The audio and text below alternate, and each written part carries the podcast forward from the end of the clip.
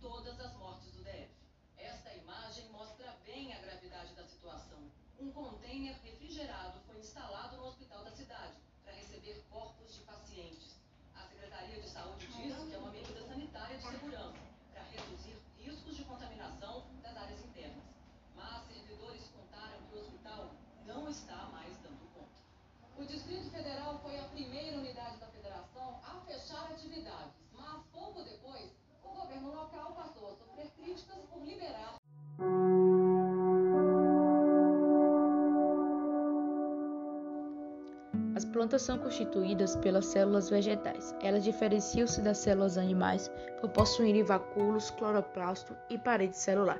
Didaticamente, as plantas são divididas em quatro grupos principais. Esses grupos são briófitas, pteridófitas, gimnospermas e as angiospermas.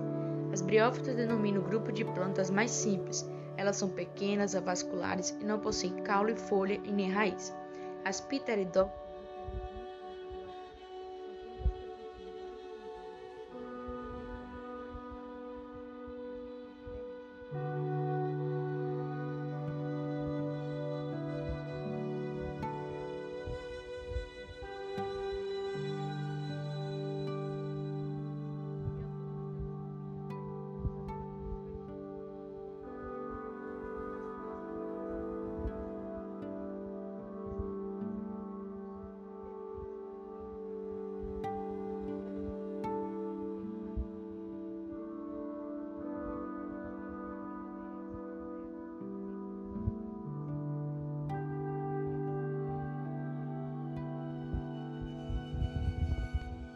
substâncias encontradas nas plantas que permitem a cura ou tratamento de doenças, elas vão variar.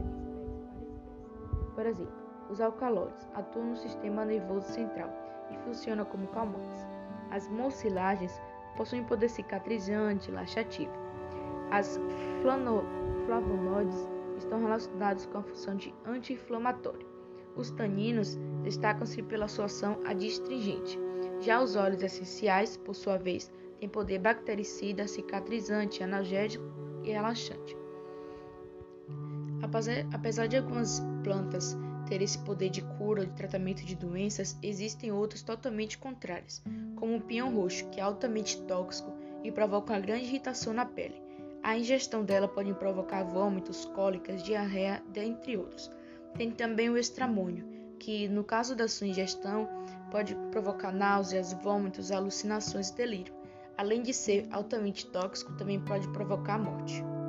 As plantas também elas são classificadas como hospedeiras, e dentre as 66 famílias botânicas, na qual estão incluídas as, as espécies de plantas catalogadas como hospedeiras de TBC, destacam-se a Cucurbitaceae, a Leguminosae, a Malvaceae, a Solanaceae e a Verbenaceae que são as classificadas como plantas de maior importância.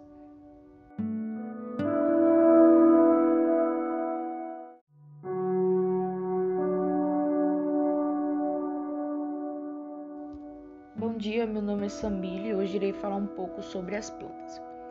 Bom, as plantas são constituídas pelas células vegetais. Elas diferenciam-se das células animais por possuírem vacúolos, cloroplastos e parede celular. Didaticamente, as plantas são divididas em quatro grupos principais. Esses grupos são briófitas, pteridófitas, gimnospermas e as angiospermas. As briófitas denominam o grupo de plantas mais simples. Elas são pequenas, avasculares e não possuem caule, folhas e nem raiz. As pteridófitas, diferentemente das briófitas, são plantas que possuem vários condutores de seiva, bem como folhas, caule e raiz. As gimnospermas são plantas mais complexas quando comparadas às briófitas e às pteridófitas e surgiram com a importante novidade evolutiva que são as sementes.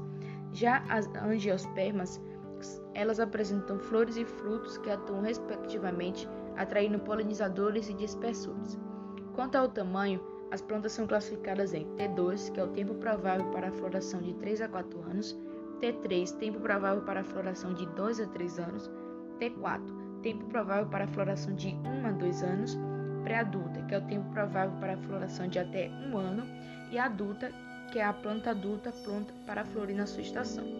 As substâncias encontradas nas plantas podem permitir tanto a cura como o tratamento de doenças, mas variam de espécie para espécie, como os alcaloides, que atuam no sistema nervoso central e funcionam como calmante e anestésico. As mucilagens têm um poder cicatrizante. Os flavonoides estão relacionados aos anti-inflamatórios. Os taninos destacam-se pela sua ação adstringente. Já os óleos essenciais, por sua vez, têm poder bactericida e relaxante e também cicatrizante. Apesar das plantas terem esse poder de cura e de tratamento, existem outros que são totalmente letais, como por exemplo o pinhão roxo, que é altamente tóxico e em contato com a pele vai provocar uma grande irritação. Ao ingerir ela, pode causar diarreia, cólicas, vômitos, paradas cardíacas e até levar um coma.